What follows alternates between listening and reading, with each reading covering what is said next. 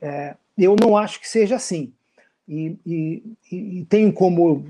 Eu posso subsidiar a minha posição com legislações de muitos países, mas eu vou citar especialmente o Canadá e a Austrália, alguns países da Commonwealth, que, que possuem sociedades de autor específicas para usos educacionais. Ou seja, a, a, limitação que eles aplicam lá é uma limitação que modula o direito, ela não elimina a necessidade de autorizar, ela mantém a necessidade de autorizar e remunerar, só que por, digamos assim, um excelente desconto né, um, um, desconto que viabilize as escolas a, a, funcionarem como elas devem, com o seu propósito de educar.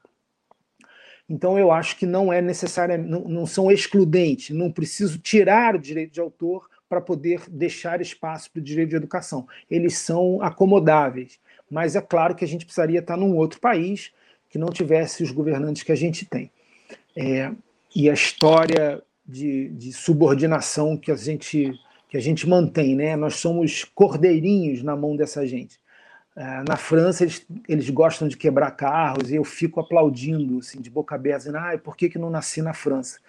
E queria tanto quebrar uns carros por aí, mas é melhor que não grave essa parte. Você pode cortar depois, né, Luciano?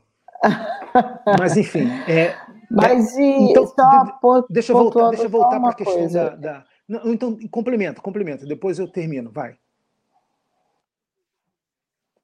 Não, não, só, só porque a pergunta que eu fiz está relacionada Sim. à live show no YouTube. Pois é, a live show no YouTube se aplica mais ou menos da mesma forma. E aí eu vou chegar, vou pegar essa ponte da live show para fazer para conectar com talvez o que, na minha opinião, é, foi a decisão de maior relevância no direito autoral brasileiro, recente, bem recente. Né? A gente tem uma decisão que já não está mais tão recente, que foi a da Lei, 9, da lei é, 12.853, que em 2013 modificou a Lei de Direitos Autorais, a lei principal, que é a 9.610 de 98. Modificou como? Submetendo o ECAD e as associações a uma regulação. Uma regulação é, sob a qual eles haviam sido criados. Eles foram criados em 73, lá na lei de 73, o ECAD foi criado debaixo do CNDA. O CNDA, que era um órgão, é, digamos, com cara de órgão público, mas na verdade ele era um órgão que, que era composto por uma série de representantes da sociedade civil, de advogados, mas obviamente também tinha Ministério da Cultura, exatamente do jeito que funciona no mundo inteiro no mundo inteiro, todas as sociedades de autor são subordinadas ao poder público. Na Alemanha, são subordinadas ao Ministério da Justiça. Na Holanda, eles são subordinados também ao Ministério da Justiça, mas eles têm um órgão de autorregulamentação. Na Inglaterra também, na Inglaterra eles são subordinados a, a digamos, são, são, são, eles chamam de tribunais, mas são, são cortes administrativas, né? Nos Estados Unidos, eles são subordinados ao Congresso. Todos os países, você pode, pode pensar em qualquer um, todos eles, os ECADs são submetidos aos órgãos para que eles possam regulamentar, regular, né, é, estabelecer os critérios da lei, etc. É, eu fiz esse, essa ponte aí por quê? Porque em 2013 houve essa, sub, essa subordinação dos órgãos do ECAD, é, dando, digamos, uma certa solidez, que já era já havia sido ah, dada, né, na verdade, consolidando essa solidez que havia sido já confirmada por muitos tribunais ao longo da década de 2000, porque a lei de 98 foi muito próxima ali ao ano 2000, muitos questionaram a manutenção do ECAD como órgão único uh, e, e, etc. Aquelas questões todas que envolvem o ECAD que eu não vou entrar aqui agora. Isso daria uma outra live. Né? Isso ali, essa dá umas três lives sozinha, só esse assunto. É, então, eles, os tribunais foram confirmando, não, sim, é o ECAD, tem que funcionar desse jeito, mas aí em 2013 veio essa lei dizendo, olha aqui, tudo bem, é o ECAD que tem que funcionar, mas ele também precisa seguir certos critérios, e aí submeteu-se o ECAD a esses critérios. Uma das grandes questões que ficou de fora dessa regulamentação, e ainda é um grande problema para a lei brasileira, é, ela está relacionada a um. Eu vou, eu vou entrar aqui num outro capítulo rapidinho para você entender o que, o que, vai, o que aconteceu. É, voltou a luz na minha casa. eu não vou nem me, me, animar demais, vou manter a vela acesa aqui. Quem sabe, é, ainda bem que voltou, porque inclusive eu estava ficando sem bateria no meu iPad. Cai. Eu vou virar de lado aqui agora para poder conectar. Vamos ver se eu. Pronto. Estou visível aí? Estou, né? Alô? Você está visível, mas na nossa plataforma, para a gente, você está de cabeça para baixo, mas não no YouTube. Fiquei de cabeça para baixo? Não, mas agora, não no YouTube. Agora não, não. Para mim está legal. Você está vendo é? de cabeça para baixo? Estou, é. estou. É, que doido. Tô, tô, eu tô numa, Pessoal, bota no chat então, aí. Só para tá... mim, vamos em frente. Bota no chat aí se ele está de cabeça para baixo deixa, ou não. No YouTube tá não. Esse assunto que, que ele, é, ele é complicadinho. Vai, é, vai. Uma, uma, parte do, uma parte da lei, né, eu falei dos princípios, falei dos direitos morais, dos direitos patrimoniais, citei rapidamente limites e exceções, e uma outra parte da lei é aquela em que ela prevê os usos, os usos mais comuns, exatamente para ela poder regular, porque existem certos usos que requerem certas autorizações específicas, etc. E aí, esses usos são interpretados pela doutrina doutrina são todos os escritores que falam sobre direitos de autor. Né? Então, assim, os doutrinadores eles, eles leem esses usos em dois grandes blocos. Os usos da comunicação pública e os usos da reprodução. Antes lá do século XX, quando a gente não tinha rádio, não tinha, não tinha televisão, a comunicação pública, no máximo, era o cara gritando na janela. Né? Se não tinha muita comunicação pública. A comunicação pública vai acontecer, ela começa a ocorrer ao longo do século XX e ela se aprofunda aí no século XXI, com internet, etc. Então, a comunicação pública tem várias espécies. Uma espécie delas, por exemplo, é a representação. O que é a representação? É aquele cara que está no teatro. Eu estou no teatro para fazer um show ao vivo. Eu vou botar minha peça vou estrear minha peça. Eu estou representando para o público a minha obra. Eu estou ali declamando poesia. Eu estou representando. É uma espécie do grande uso comunicação pública. Qual é o outro grande uso, que é o mais famoso, que é o que dá mais dinheiro? Execução pública, que é aquele que o ECAD se responsabilizou nas obras que se referem a obras musicais, naquilo que se referir a obras musicais. E suas fixações, que são os fonogramas. Né? também os produtores fonográficos e, e, e os intérpretes dessas, dessas fixações. Então, esse, uso específico chamado direito de reprodução, a gente ganhou uma outra jabuticaba. A nossa legislação, por força de vários interesses políticos e econômicos, que não vale a pena entrar aqui, senão a gente entra num buraco sem fundo, ela, eles não foram, digamos, eh, sedimentados na legislação com o nível de detalhamento necessário. Aliás, eles mal foram. Eles são citados ali. Eles são citados. É, eles, eles preveem lá ainda aquele sistema de publicações, tal como se fazia ao longo do século XX, ainda quando você mandava para a gráfica um livro de partituras, ou então mandava fazer um livro na editora. Quer dizer, eles estão se referindo à reprodução é, direcionados a esse tipo de obra. Eles não estão voltados para um outro tipo de reprodução que é muito importante, que é a reprodução que a gente faz, é, que é feita com as nossas obras, quando a nossa obra, por exemplo, é fixada numa obra audiovisual. Se eu tenho um filme, aquela situação que eu, na qual eu citei a Luciana e falei, Luciana, vem gravar para mim. É, vem tocar um baixo para mim aqui. Estou fazendo um filme, preciso de uma baixista gravando para mim. Eu vou então pedir uma autorização para quê? Qual vai ser? O que, que vai constar nessa. nessa é, vou fazer diferente. Não vou pegar a, a, Luciana tocando, não vou pegar aquele CDzinho que a Luciana produziu em casa com aquela musiquinha linda e vou colar ela no meu filme. Esse direito, a esse direito se dá o um nome a, a, no mercado de direito de sincronização. Por que, que é o direito de sincronização? Que é o direito que ela tem de ser remunerada por esse uso econômico, que é diferente daquele uso que é feito quando o filme, já com a música dela, vai para o ar. Esse uso, que, que, vai, que faz a música dela já colada ir para o ar, é o uso que se dá o nome de execução pública. Esse só o ECAD pode cuidar. Só o ECAD, exceto se você for lá e expressamente, com 48 horas de antecedência, pedir que o ECAD se omita. E aí, então, ele vai permitir que você faça isso sozinho, por seu próprio interesse. Mas se você não fizer isso, ele vai lá no, no exibidor e vai cobrar do exibidor, como se todas aquelas obras fossem representadas por ele.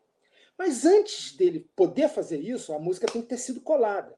Ao ser colada, você é, é, compreendido pela doutrina, por todos os juízes do mundo, assim, é, é pacificado na jurisprudência, que essa obra de visual ganhou um aspecto econômico a mais, né? ela ganhou valor, agregou valor, como dizia, como diria alguém na internet com uma certa fama. Você, com a sua música, agregou valor àquele, àquela, àquela audiovisual, aquela imagem em movimento, que a partir da sua música se tornou diferente. Ganhou dinâmica, ganhou alegria, ganhou tristeza, ganhou densidade, sei lá o que ela ganhou. Você ganhou né, aquele cara que estava produzindo aquele audiovisual usou esse recurso da sua música para fazer com que aquela obra dele ficasse mais bacana. Por exemplo, ela poderia não ser executada publicamente, poderia ser um vídeo institucional só para a empresa dele, ou então o vídeo da, do casamento da filha. E aí vai ser mostrado só na família. É no recanto do lar, mas aquilo ali gerou para você, aquela sincronização gerou para você um direito.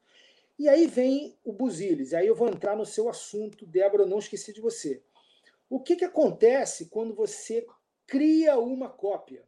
Quando você cria uma cópia de uma obra qualquer, você faz nascer para o autor, lembra daquele princípio do aproveitamento econômico de todos os usos? Quando você criou uma cópia da obra do autor, você necessariamente criou para o autor um direito de ser remunerado por ela. Aí vem a história da internet. Bom, vocês entenderam o que é o direito de reprodução. Ele é aplicado quando você vai lá na fábrica e multiplica CDs. Na, nos CDs eles eram chamados de direitos fonomecânicos, né? o direito de reprodução fonomecânico. Nos livros, é, eles são chamados de direito. Na Xerox, por exemplo, eles são os direitos reprográficos. Todos os Xerox americanos, nas universidades americanas, você recolhem lá um dinheirinho para a Sociedade de Direitos Reprográficos. Aqui no Brasil até a gente tem uma sociedade de direitos tipográficos, mas ela é muito ruizinha, não funciona direito. Mas a gente tem essa associação na Europa, ela é fortíssima, ela existe. Mas os direitos de reprodução são muito fortes no mundo inteiro. E onde é que entra essa modificação na legislação brasileira que foi tão importante para a gente? Bem, a lei brasileira não previa direitos de reprodução.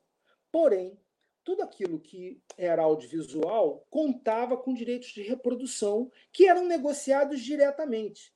Então a TV Globo, quando ela bota uma música no ar, ela antes de pagar o ECAD, ela já pagou para o editor ou então para o próprio autor diretamente por aquele direito de reprodução que é chamado no caso da TV Globo de direito de sincronização.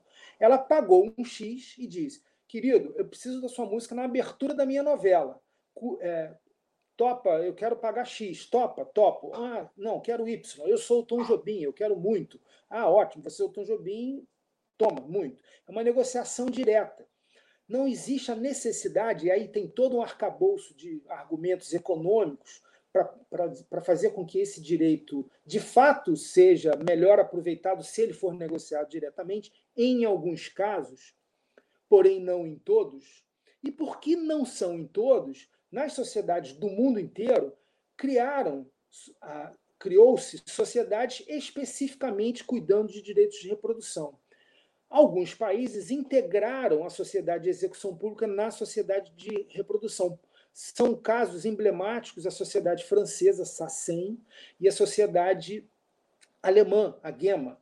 Ambas cuidam de direitos de reprodução e de direitos de execução pública, ou seja, elas cobram é, da televisão francesa, no caso da SACEM, tanto pelo direito de execução pública, que ela vai ser remunerada lá enquanto a novela estiver no ar, quanto por aquele direito maior, que é o de sincronização que aquele cara recebeu quando a música dele foi colada no vídeo.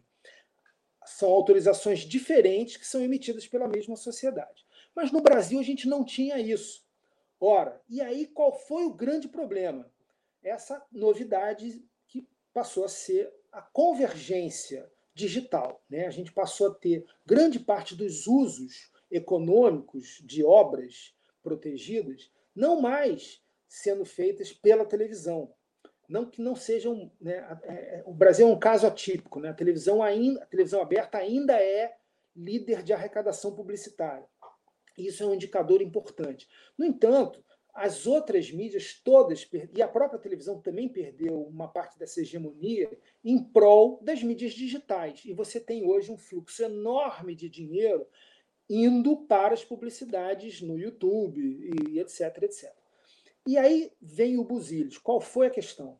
Na internet, quando você tem lá um, um arquivinho disponibilizado para ser baixado, e eu vou e clico e ouço aquela música que está lá no. Enfim, eu assinei o, assinei o Spotify. Aí tem lá a música nova da Débora. A Débora toca aquele piano lindo, gravou lá aquele CD, eu fui e cliquei para ouvir a música da Débora. Eu tô tirando a música da Débora de lá? Não. Eu estou criando uma cópia da música da Débora no meu dispositivo. Mesmo que seja uma cópia efêmera, uma cópia que não fique gravada. Ou seja, eu não preciso comprar o arquivo que nem a gente fazia no iTunes, que já ficou velho, né? impressionante isso. O iTunes já ficou velho. A gente ninguém mais compra música, todo mundo ouve música agora no streaming. Quando a gente comprava, também já acontecia isso. A música ficava lá no, no dispositivo e eu criava uma cópia no meu computador e eu pagava por ela e eu podia ouvir quando eu quisesse. No streaming acontece muito parecido, só que eu não posso reter, eu não gravo mais no meu dispositivo. E de fato eu nem preciso mais, né? Porque tá, tá, tá lá e tá tão fácil, a banda tá tão larga, eu não preciso mais gravar. Mas, de todo modo, existiu uma cópia passando pelo meu computador, que saiu de lá e veio até aqui. Aí diz a doutrina: por essa cópia, o autor precisa ser remunerado. E qual é o direito que incide sobre essa reprodução? O direito de reprodução, que não é o direito de execução pública. Bem, aí entra finalmente a, a situação que a Débora fez menção e disse: qual foi a, recentemente qual foi a, a decisão mais importante para o direito de autor no Brasil? Houve um, uma ação, né, alguns grandes usuários de internet quando o ECAD começou a perceber os grandes usos na internet, ele rapidamente, apesar de não ter essa atribuição na lei, ele malandramente foi lá e começou a cobrar dos sites, porque ele sabia que não havia direito, não havia sociedades de direito de reprodução operando eh, efetivamente.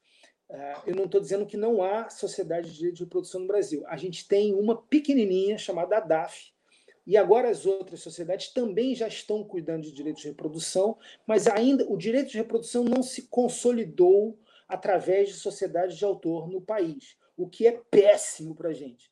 Mas eu não, não, a gente não está na parte do quando, a, quando o Luciano me convidar de novo, eu posso só fazer comentários. Aí a gente faz um debate assim aberto, eu vou dizer tudo que eu penso, mas eu não tenho bons, bons, registros de quando eu digo o que eu penso sobre isso, porque eu, eu costumo bater no nariz e aí dói, né? as pessoas elas querem bater de volta e aí dói em mim, e eu não gosto. Enfim, é assim. A, então, os direitos de reprodução não se consolidaram assim no Brasil e a gente tem é, teve essa situação que ficou inusitada. A gente passou a ter um grande uso na internet que precisava gerar direitos. Né, a gente precisava, os artistas estavam dizendo, puxa vida, a arrecadação das televisões, dos outros lugares está caindo. E tem uso aberto sendo feito na internet, e a gente quer receber por eles. E aí o ECAD, aproveitando uma ação que aconteceu uh, tá, de uma rádio chamada Rádio Oi, que era uma rádio que, acontecia na, que, que existia na internet, que entrou dizendo exatamente aquilo que eu acabei de dizer. Eles estavam ali teoricamente certíssimos. E eles diziam isso, ok, eu tenho que, eu devo direitos autorais, eu tenho que pagar, mas não é para vocês. Eu não tenho que pagar nada para vocês. Eu tenho que pagar para outras, para os, para os respectivos titulares e eles que venham aqui reclamar os seus direitos.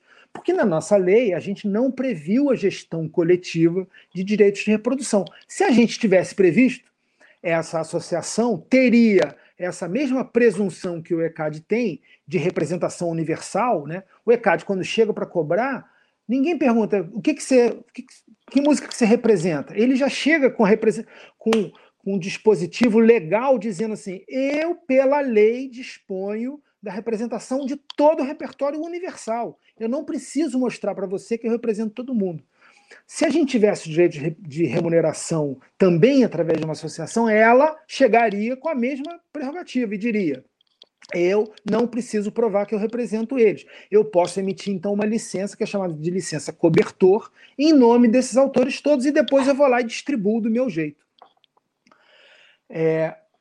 Então, qual foi a solução que se deu? A solução foi, quando se deu, aí o ECAD perdia e recorria, perdia e recorria, e aí foi para a segunda instância, perdeu de novo, recorreu ao Superior Tribunal de Justiça, e no Superior Tribunal de Justiça houve uma decisão que foi a decisão mais emblemática recente.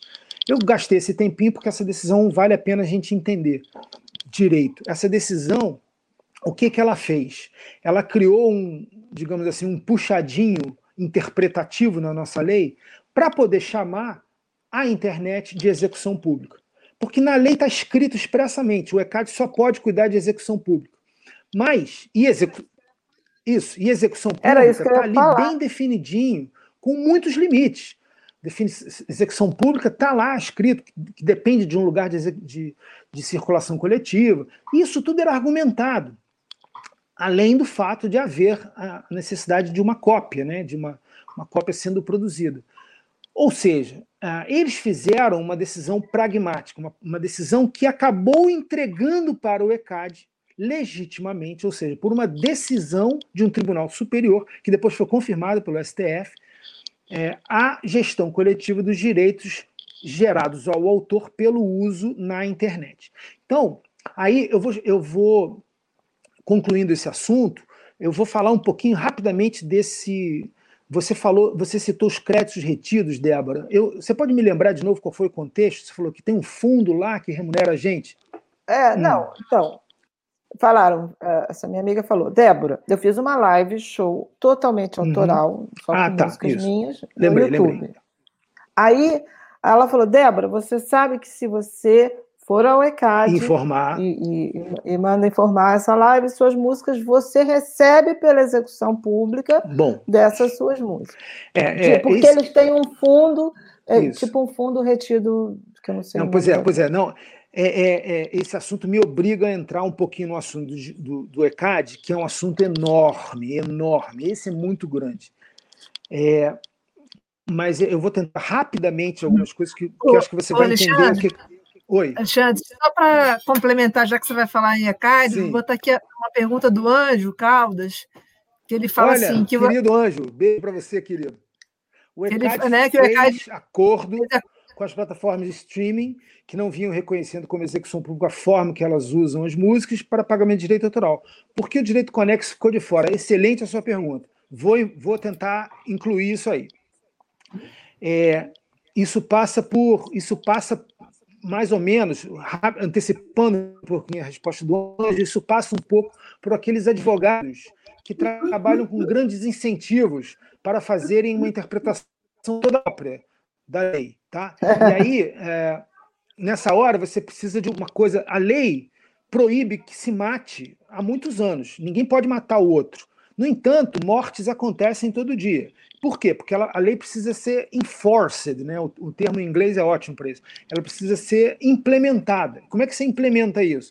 Criando dificuldade, criando uma cultura de respeito, criando polícia na esquina, impedindo, criando. Enfim, você, tem toda uma estrutura é, para fazer com que a lei seja implementada. Quantas leis a gente conhece que estão lá, lindas, ornamentando o nosso, nosso legislativo e que não servem para nada, que não, não dão resultado? Então, é, mas eu vou tentar responder a Débora, e acho que ela vai entender. É, a questão é a seguinte: o ECAD é, ele tem limitações, limitações. Ele, ele tem gente muito bem intencionada e eles seguem técnicas avançadíssimas no mundo todo, usadas no mundo todo para gestão coletiva. Eles são, eles se, eles se empenham em fazer bem o trabalho deles. Ah, eles são prejudicados por uma questão grave que é única no mundo, que é o fato de termos sete sociedades, lembrando que já foram doze, e lembrando que a, que a saída dessas cinco foi completamente travessa, vamos chamar assim, porque, porque o direito de associação está lá na Constituição, eu posso querer ser representado pela sociedade que eu quiser. É, eles não tinham direito de me impedir de ser representado para a sociedade que eu quisesse. Mas esse é outro assunto. Eles têm argumentos favoráveis, dizem que as associações não foram bacanas, mas as associações só perdem o direito de ser legítimas se a lei, se uma sentença judicial considerá-las assim. Enfim, então eles são sete brigando, batendo cabeça, criando uh, o sistema menos efetivo do mundo, menos assim, se a gente pode dizer que a gente é perdulário, é no direito autoral. Nenhum lugar do mundo tem sete associações com sete diretorias, com sete sedes, com sete, com não sei quantas filiais, muito mais do que sete, é, é, gastando dinheiro do autor para poder bancar, é, enfim, representações que podiam ser uma só, podia ser uma sociedade só, se ela fosse bem regulada, porque todo monopolista precisa ser bem regulado, assim preceitua toda todo livrinho de economia, desde o mais tenro até o mais avançado.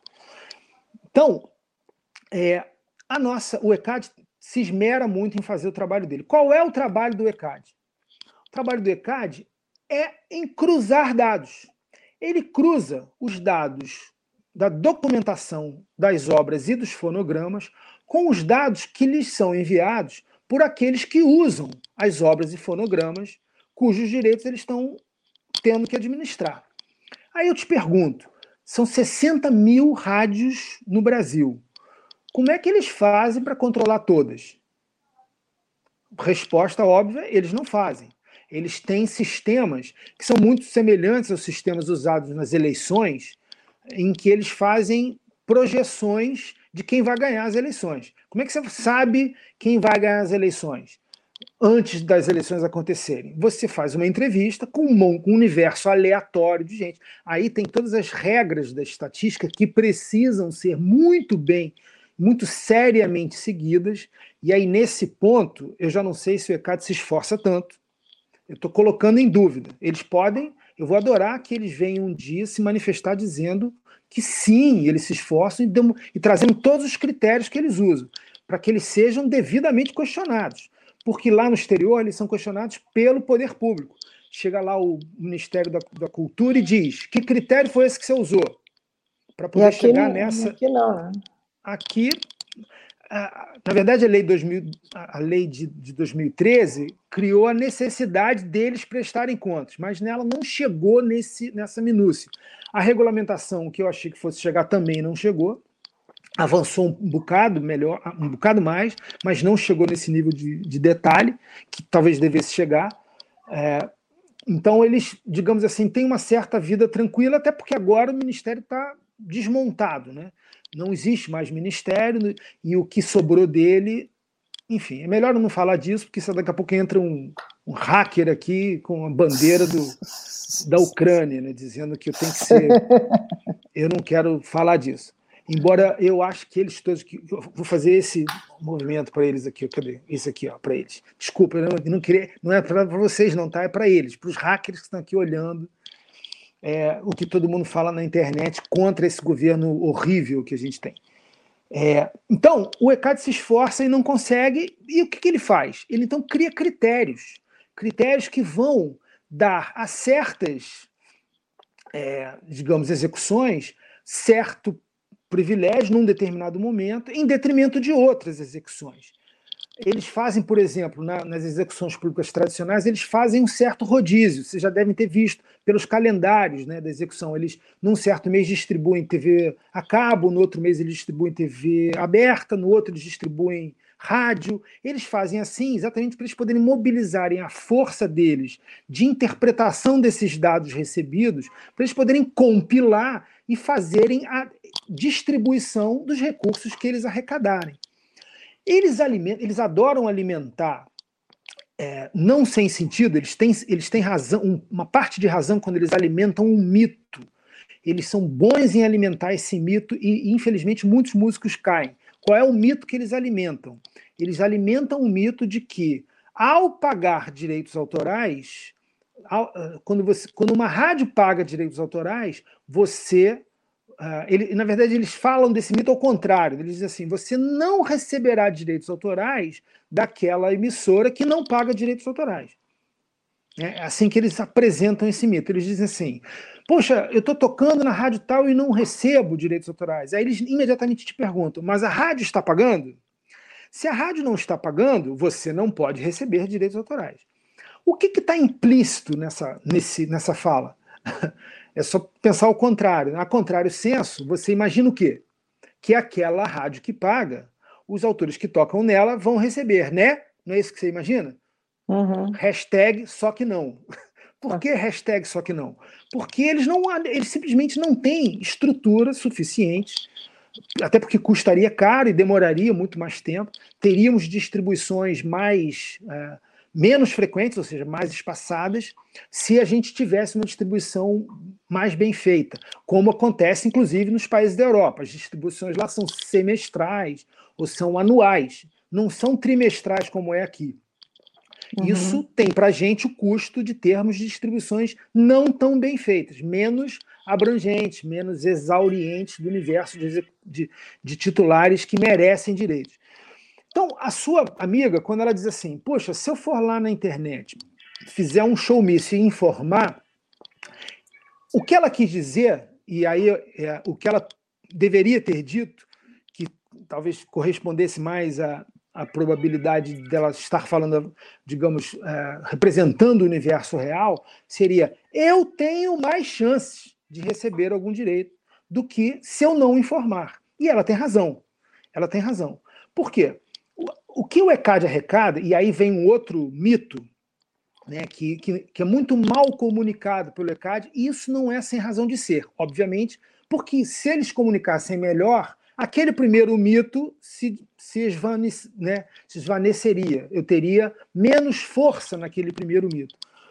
Eles, a arrecadação do ECAD é feita por um departamento que é completamente diferente do departamento de distribuição. O que a gente imagina quando a gente está tocando é que eles vão lá, vai um fiscal do ECAD, a rádio entrega para ele uma relação de obras junto com um bolinho de dinheiro ou junto com um cheque. Né? Só que não é assim. São departamentos que funcionam com lógicas diferentes. Com, com... Então, assim, a obrigação de é pagar. A, a, obrigação de pagar ela é disseminada e ela é universal. Então, a, a, o ECAD é muito melhor no departamento de arrecadação. Eles são ótimos. Eles estão em cada rádio. Eles não, eles não deixam de visitar cada uma das rádios. Na hora de, de recolher os dados, eles, muitas, eles em muitas rádios nem visitam, outras rádios eles visitam, recebem os documentos, mas aqueles documentos, pelos critérios deles, não são processados. Isso é, isso é possível é, e, em certas situações, muito provável. Por exemplo, as rádios do norte do país, as rádios do Nordeste, porque eles criaram uma condicionante para verificar os titulares desses lugares, uh, que os direitos arrecadados nesses lugares teriam uma correspondência. Uh, quer dizer, o, volume de recursos arrecadados nesses lugares teria uma correspondência com a distribuição desses próprios lugares. O que faz sentido num certo aspecto, mas deixa de fazer em outros e tem, uh, digamos, intenções pouco republicanas. Mas eu não vou falar delas aqui, porque a gente não, não cabe nessa live. Então você está é... falando do retido. Você está falando não, daquele pois é, fundo. Eu não tô, eu não estou falando do retido, não. E eu, eu ia falar, eu vou falar especificamente do retido porque é importante corrigir um, um, uma certa percepção equivocada. É, você teve de, ao chamar esses fundos, digamos assim, de retidos. Esses fundos que o ECAD tem, eles chamam de rubricas. Então, eles fazem arrecadações em várias áreas. Então, por exemplo, eles fazem arrecadação nas TVs, as TVs abertas, as grandes, eles têm o que eles chamam de, de arrecadação direta. Então, eles arrecadam e o dinheiro, por exemplo, da TV Globo tem uma rubrica própria. É a rubrica TV Globo. A Record uhum. tem uma rubrica própria, que porque aquele dinheiro vai ser distribuído diretamente para os usuários que é a TV Globo, porque é um dinheiro, um volume de dinheiro que justifica essa distribuição direta.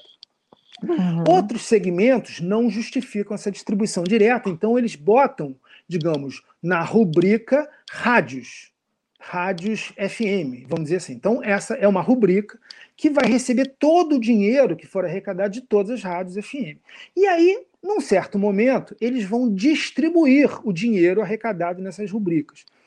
Na hora que eles vão, na hora que eles vão distribuir esses dinheiros, eles vão fazer o quê? Eles vão precisar pegar esses dados que eles arrecadaram, selecionar muitos e informar essa distribuição. Eles vão fazer o famoso cruzamento de dados e dizer assim: ah, então eu encontrei aqui a Débora tocando numa rádio que eu verifiquei, que eu verifiquei e considerei os dados. Né? Eu recolhi os dados sim, e sim. considerei os dados nessa distribuição.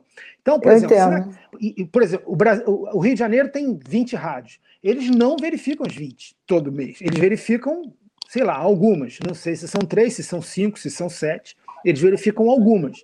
Se você tocou uhum. nas outras, paciência. A chance de você, se você for um, um artista famoso, a chance de você tocar em muitas é muito grande. Então, de algum modo, você vai ser alcançado por essa distribuição, porque naquele que você for alcançado, o dinheiro também vai corresponder a todas as outras. Então, vai aumentar o dinheiro. Não vai ser só o dinheiro que aquela pagou, vai ser o dinheiro daquela junto com o de todas as outras. Então, vai engordar um pouquinho o seu dinheiro. Estatisticamente, eles, isso faz sentido. Isso é usado uhum. no mundo todo e mais ou menos corresponde a, ver, a, o que a gente chama de realidade das rádios. Em certos casos, há injustiças mais gritantes e outras não. Então tem aqueles que às vezes recebem demais e aqueles que recebem de menos.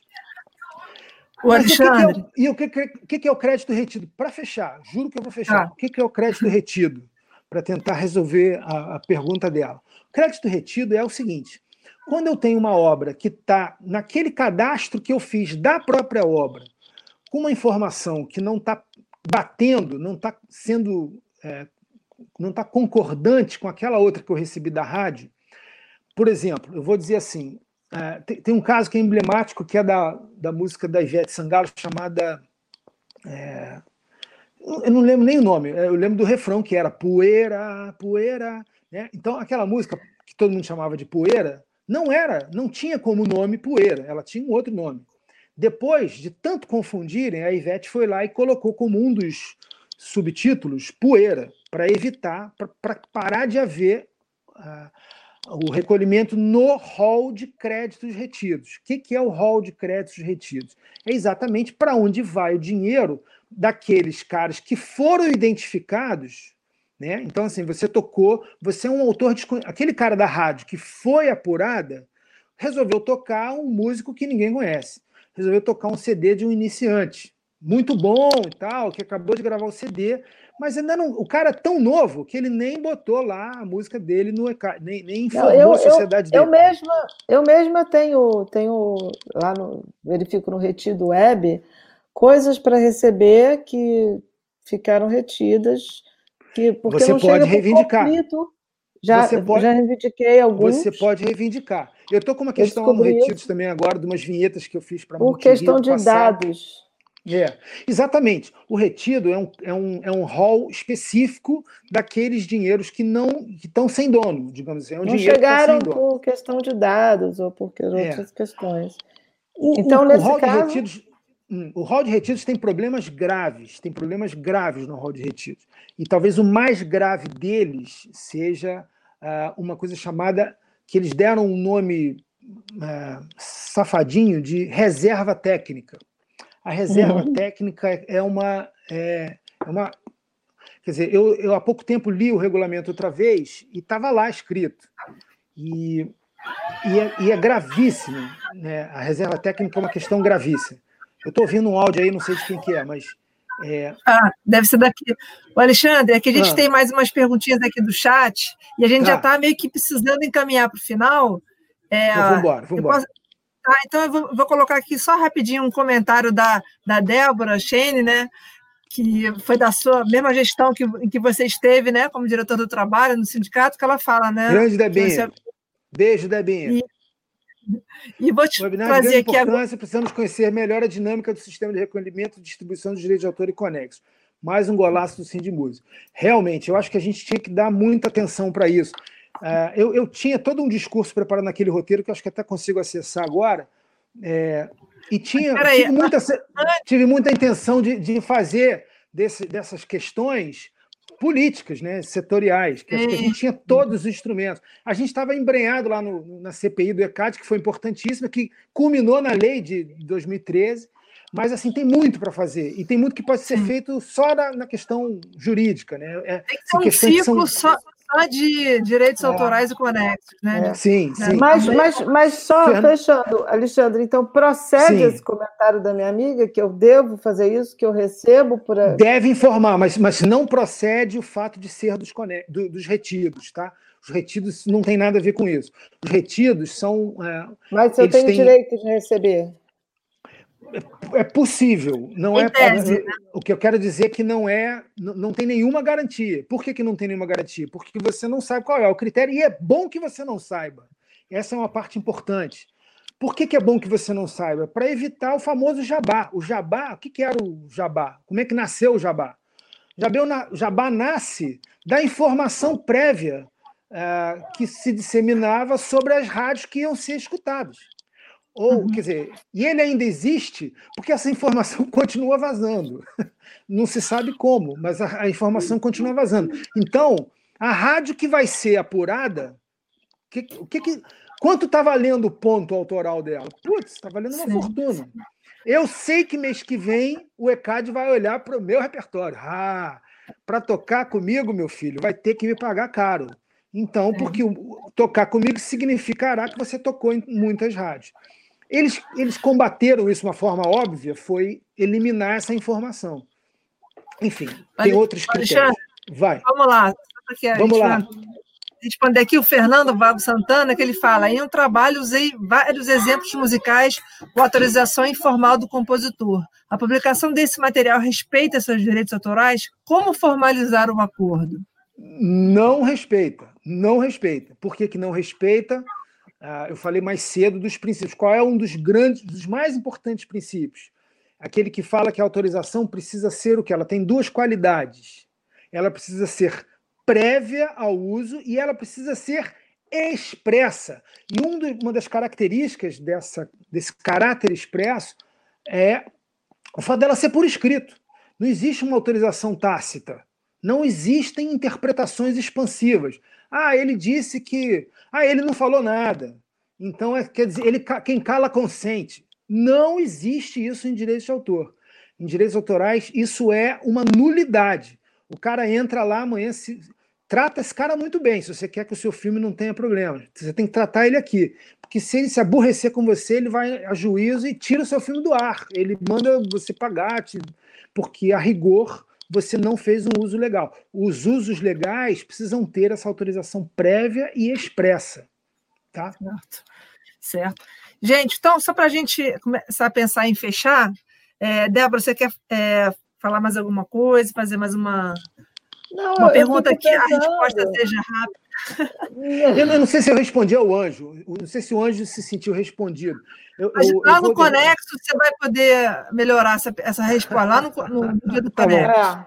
É, é. Tá bom. Tá não, bom. Eu fico pensando só para fechar, assim, que oceano turbulento que a gente está, né? Porque agora a gente está todo mundo fazendo lives, é, tá aí é, todo uma faixa de artistas e músicos que não é da, das lives patrocinadas, as grandes lives, está aí mostrando seu trabalho no Facebook, Instagram, YouTube, tanto com trabalho autoral quanto como intérpretes de trabalho de terceiros, onde você recolhe assim, você bota a conta e o seu QR Code ali, e você não ganha nada, ou ganha 20, ou ganha 100, 200, seja lá quanto for, tem muita gente nessa situação, e e não há o recolhimento de ECAD disso, que, que foi considerado, pelo que eu entendi, que o Alexandre falou, como execução pública e não como reprodução, e porque é. também não, não, tem ninguém pagando isso, né? Tá, é uma plataforma de, de música pública que você pode ir lá fazer. Pois é, aconteceu um movimento, Débora, e isso, isso ajuda um pouquinho a responder o Anjo, mas já te respondo também. É, aconteceu um movimento é, econômico, assim, gerencial no mundo da música muito importante com as plataformas de streaming. Eu acho que vocês já devem ter lido isso em vários lugares. É, a gente tinha dentro do ECAD o predomínio é, consagrado dos editores. Os editores são é, pessoas jurídicas, são corporações que, que ganham dinheiro, que lucram a partir dos direitos do autor. O autor. Eu não estou falando do intérprete do, dos titulares de direitos, fono, direitos conexos, não. Só do autor. O, o editor ele, ele faz um contrato com o autor e o autor cede a ele um pedaço dos direitos dele. É, Viva Alice! Beijo! É, adorei que você veio. Ai, ai, minha querida amiga do direito. É, então, a Roberto também abraça todos os músicos. Beleza, Roberto? Eu, eu quero, vou focar aqui, vou parar de ler, senão não foco. Então, a mudança, que aconte, a mudança que aconteceu foi a seguinte: no momento em que o streaming veio à tona, ele deixou uma grande predominância daqueles uh, atores, digamos, do mercado que tinham ficado tão amassados quando começamos no mundo a ter a, a, aquele, o avanço da internet, a internet com as, com as plataformas de MP3 e a pirataria. Tudo isso foi especialmente prejudicial, não por outro motivo, também uh, por força da, da, de uma condução equivocada dos, das grandes corporações fonográficas, né, que não eles hoje admitem, né, que não souberam conduzir a, a, o seu negócio durante o avanço das, do Napster, etc. Né? Eles, eles usaram caminhos errados, mas eles foram muito prejudicados de fato. Eles tiveram uma quebra durante mais de uma década. Né? Durante mais de uma década, eles perderam muito dinheiro. Eles tiveram, eles foram dilapidados. E no streaming, eles voltaram a ficar confortáveis. Eles voltaram a estar numa posição privilegiada. Então, o que, que eles estão fazendo agora? É, paradoxalmente, né, no momento em que eles, como titulares de direitos conexos, ah, poderiam estar privilegiando ou dando ah, valor a esses direitos, eles, na verdade, estão se valendo não dos direitos conexos, mas da posição empresarial no negócio streaming. E eles estão se colocando não como titulares de direitos, mas como donos do negócio. Então, eles não são titulares de direitos requerendo a donos de negócios a sua participação no bolo, como era, por exemplo, com as televisões. Eles, são, eles fabricam fonogramas, os fonogramas são usados pelas televisões, eles vão lá e requisitam os direitos deles como produtores fonográficos. Dessa vez, eles compraram a é. televisão, vamos dizer assim. Eles são eles passando... os donos da bola. Eles, eles são, os donos, donos da, bola. da, bola. Eles mudaram de papel. O que é, é, é, é sintomático desse grau do avanço do sistema capitalista que, que tem concentrado. Uh, o, a, gente, a gente olhava muito para isso lá quando eu fazia aquele outro doutorado na economia, a gente olhava. Esses são grandes movimentos que vão, que vão criando condições distintas de apropriação uh, da produtividade do trabalho. E, e não é por outro motivo que eu sempre defendi que a gente, especialmente os músicos, né, os músicos têm um, eles são prejudicados por uma, por uma filigrana legal que foi inserida na nossa lei a primeira lei de direitos conexos, lá da década de 60, depois reproduzidas em 73, e depois trazidas para dentro dos regulamentos de DECAD, e nunca saíram de lá. Os músicos executantes são, assim, é, são mulheres negras pretas, mulheres negras pobres do mundo da música, sabe assim? Os músicos são tratados como nada. Nós somos maltratados, nós somos aquela. Eu, acho que meu exemplo não foi feliz, eu usei um exemplo. O cocô do cavalo do bandido. É, mas assim, eu estou dizendo assim, nós somos muito prejudicados, nós somos os mais prejudicados do sistema e a gente tem uh, movimentos acessíveis a fazer. É só a gente sentar, conversar bastante, combinar uma estratégia e agir. E a gente, se a gente tiver pelo Supremo Tribunal Federal uma interpretação conforme, porque assim a gente tem a legislação do mundo inteiro, os tratados estão a nosso favor, mas a gente se submete a essa malandragem de três administradores pilantras lá da década de 60 que continuam valendo até hoje, para benefício de um monte de gente e os músicos só se ferrando. E, e assim, é, é claro que isso depende de uma mobilização e não é né, fácil. Né, Você quis dizer que a gente, ah, você quis dizer que a gente é a ponta mais frágil, né, desse elo. Não é só, e a, a, eu, não quero, eu, eu, acho assim, é, é, eu acho que seria uma uma uma, um, uma certa deturpação dizer que eu estou dizendo exatamente isso. Somos a, a música, o autor é a ponta frágil e o intérprete também, mas nós ganhamos direitos semelhantes aos do autor e do intérprete principal e do produtor fonográfico. Cabe a gente. Agora, aí, apesar de termos esse direito, de termos recebido esse direito, nos colocaram para escanteio. Foi simples assim. Essa história do músico receber um, é, 16% sobre um terço é uma loucura, é uma loucura, é uma loucura que a gente convive como se fosse normal. A gente tinha até pouco tempo atrás um universo de 300 fonogramas que, que remuneravam o músico executante, uma vez por ano, de tão pouco dinheiro que era. E eles alegavam isso. Eles diziam assim: mas a gente não pode fazer mais distribuições porque senão dá muito pouco dinheiro. E dá muito pouco dinheiro por quê? Porque a gente se calou. Porque a gente não. Por exemplo, eu sou filiado como músico executante na UBC.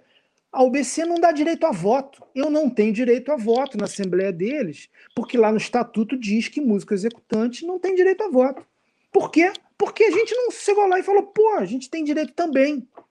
E somos maioria, né? Agora a gente, a gente cede aos grandes nomes, e os grandes nomes são mais importantes. A gente tem que fazer a nossa força de formiguinha valer. Quer dizer, não é só o fato de sermos a ponta frágil, é somos a, sermos a ponta frágil e com cara de babaca. Desculpa o termo, mas é isso. A gente Olha, faz cara de babaca. E diz: tudo bem, tudo bem, é, eu topo me, me paga três mariolas que eu toco, não tem problema. A gente faz. Desculpa a minha verve, tá, gente? Mas é porque assim, é um assunto que ainda me mexe, graças a Deus, eu não quero claro, perder o direito de claro. me indignar. É, não quero perder o direito de me indignar. E acho que a gente Mas... tem, a gente precisa usar o sindicato que é uma ferramenta para isso. Eu, na época lá que, que, que, tive aí na diretoria, eu lembro que eu fiz muito. A gente, eu agradeço a Débora o apoio que ela deu lá na época da CPI do ECAD, foi fundamental para a gente. O ECAD todo se mobilizou, o, o, sindicato todo se mobilizou, foi muito bacana.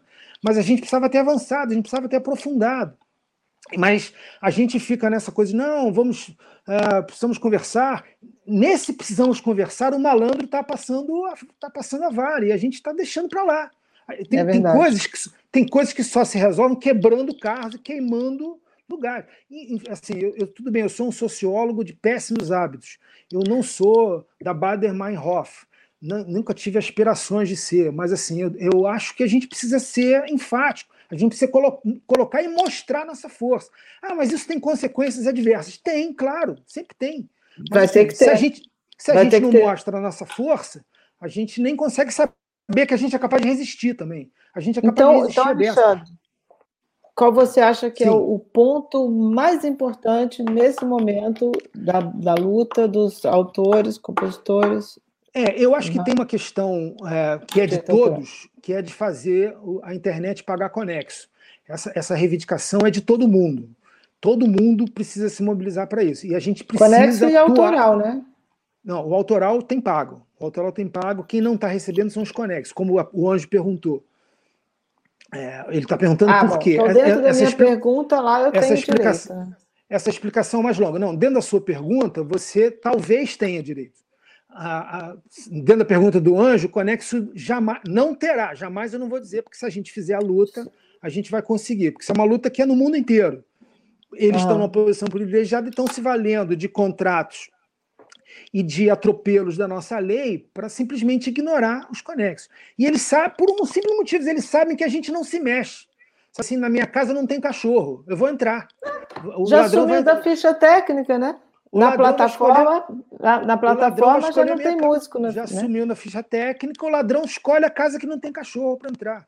Entendeu? Uhum. A gente está aqui quietinho, pianinho, ah, tudo bem, ah, beleza, eu, eu preciso trabalhar. E, infelizmente, a gente tem colegas que não conseguem reconhecer a força dessa união, que, que uhum. continuam criminalizando o sindicato, achando que sindicato é coisa de comunista, que eles pois não é. conseguem entender que quando você está sozinho negociando com a TV Globo, você é um fiapinho de nada uhum. e eles são um monstrengo.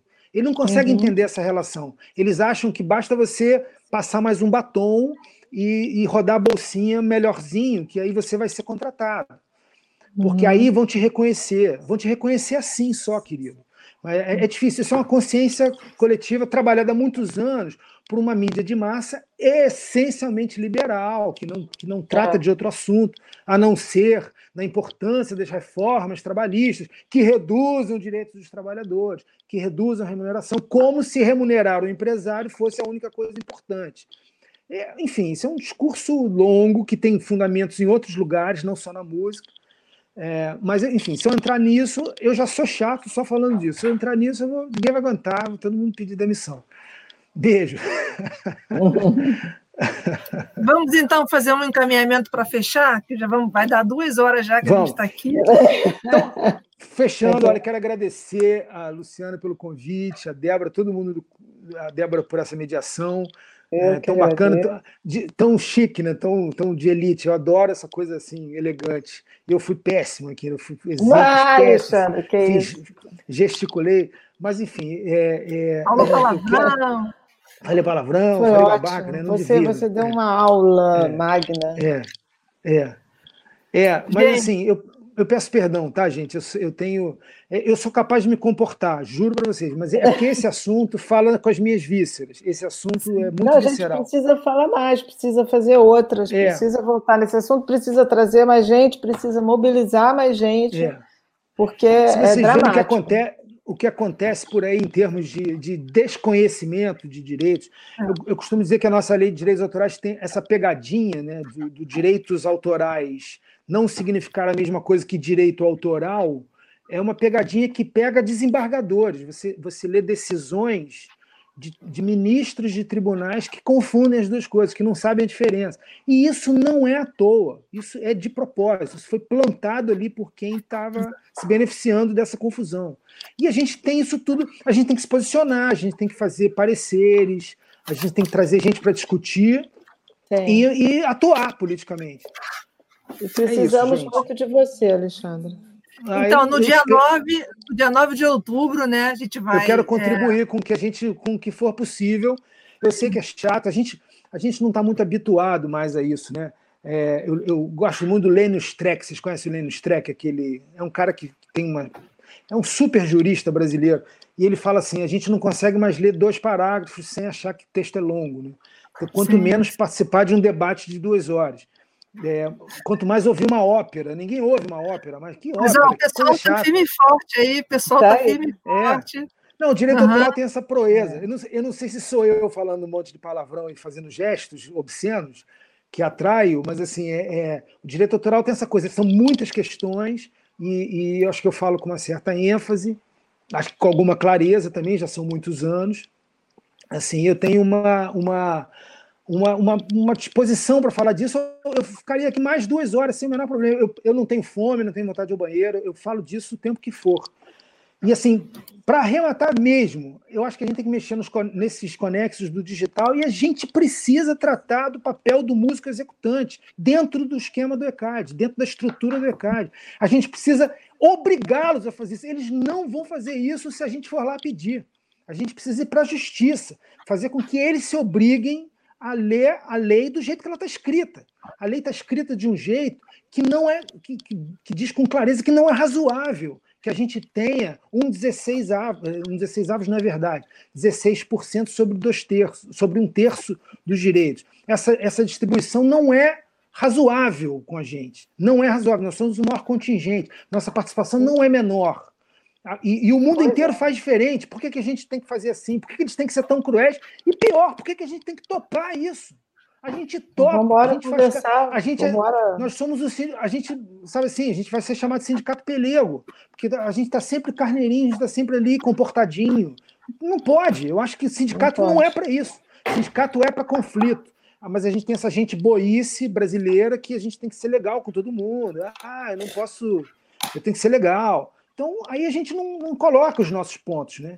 Aí as mulheres apanham mais dos maridos, né? É assim, não pode denunciar. É, é tudo, tudo é. na base dessa gente boice. É. assim. a, gente, a, gente, espera muito que, essa, que essa, esse momento de lives que está aqui tá aí posto, né? não é só a gente que está fazendo, mas esses também que a gente está fazendo possa é, mostrar um pouco né, a necessidade dessa discussão e que a gente precisa estabelecer os é. coletivos, voltar, né? Exatamente. né? E é uma ferramenta sim, que está aí à nossa disposição aí, só marcar, só pois a é, gente pois é. juntar e falar. E essa live viabiliza encontros de. A gente pode trazer especialistas de qualquer lugar, né? Pode trazer Exatamente. estrangeiros até para falar disso. Imagina que coisa bora, legal. Bora a gente com esse, com esse acesso todo, esse acesso à federação, a gente pode trazer especialistas de outros países para contarem para a gente como é que funciona lá, né? Exato. Posso, ajudar Podemos pensar nisso.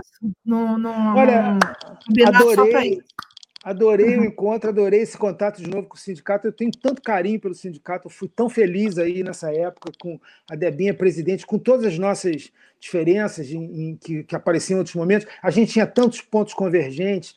Assim, eu, era tão, eu fui tão feliz aí, tanto, tanto, né? Acho que a gente tem tanto para fazer. Tenho muito orgulho do sindicato da gente, viu? Legal, Sou muito feliz em ser sócio aí. Obrigado, Luciana. Obrigado, Débora. Lu, também obrigada pelo convite. Alexandre, adorei revê-lo tão. Adorei brilhante. também, Débora, te ver. A gente pouco tinha conversado assim, com essa intensidade. Né? Com a Lu é. falava mais vezes, mas com você. Era sempre. Sempre de vez rápido, né? É. é. Gente, adorei. Então, Obrigada, Lu. Vou pedir para. Agradeço Beijo, muitíssimo, gente. né? Vocês estarem doando o seu tempo, a sua, o seu ah, conhecimento, né? Que Agradecer isso, muito a Débora ter topado também fazer a mediação, porque a, né, é, ajuda, ajuda a fomentar, traz, traz questões, e você é compositora também, a ideia é um pouco essa, né? Como, sim, às vezes o pessoal, fica um pouco, o pessoal fica um pouco tímido ali no chat, mas a gente tem alguém aqui né, é. para fazer essa interface. Então, eu vou pedir para vocês dois não irem embora, fiquem aqui nos bastidores enquanto eu coloco de novo a vinhetinha a vinheta. aqui para quem Maravilhosa, com a Joyce, maravilhosa. Linda, adorei, adorei, adorei. E antes disso, é, também aproveito para divulgar na sexta-feira, a gente vai ter a quarta live, né, o quarto webinar, vai ser com o Renato Borges, que está aí nos assistindo, vai falar sobre pós-graduação em música, caminhos possíveis na área da pesquisa, que é um outro campo de, de trabalho para música também, né, nas universidades, né, né, Débora? E vai ter a mediação do Cliff Corman, que é o coordenador do programa de pós-graduação em música da Unirio e é um super pianista ah, também. Que maravilha. Que horas vai ser? Também seis horas? 8 horas, sexta-feira, 18 horas, tá bom? Tá bom. Tchau, gente. Muito obrigada. Tchau, gente. Tchau, tchau, tchau. tchau, tchau. Você ouviu o podcast do primeiro ciclo webinar do Sindmuse. Coordenação e apresentação, Luciana Requião. Arte, Carol Nouri. Divulgação, Rodrigo Passos. Administração, Andréia Mendes. A coordenação do podcast fica a cargo da Clarice Magalhães, uma realização do Sindmuse com o apoio da Federação Internacional de Músicos e da Union to Union.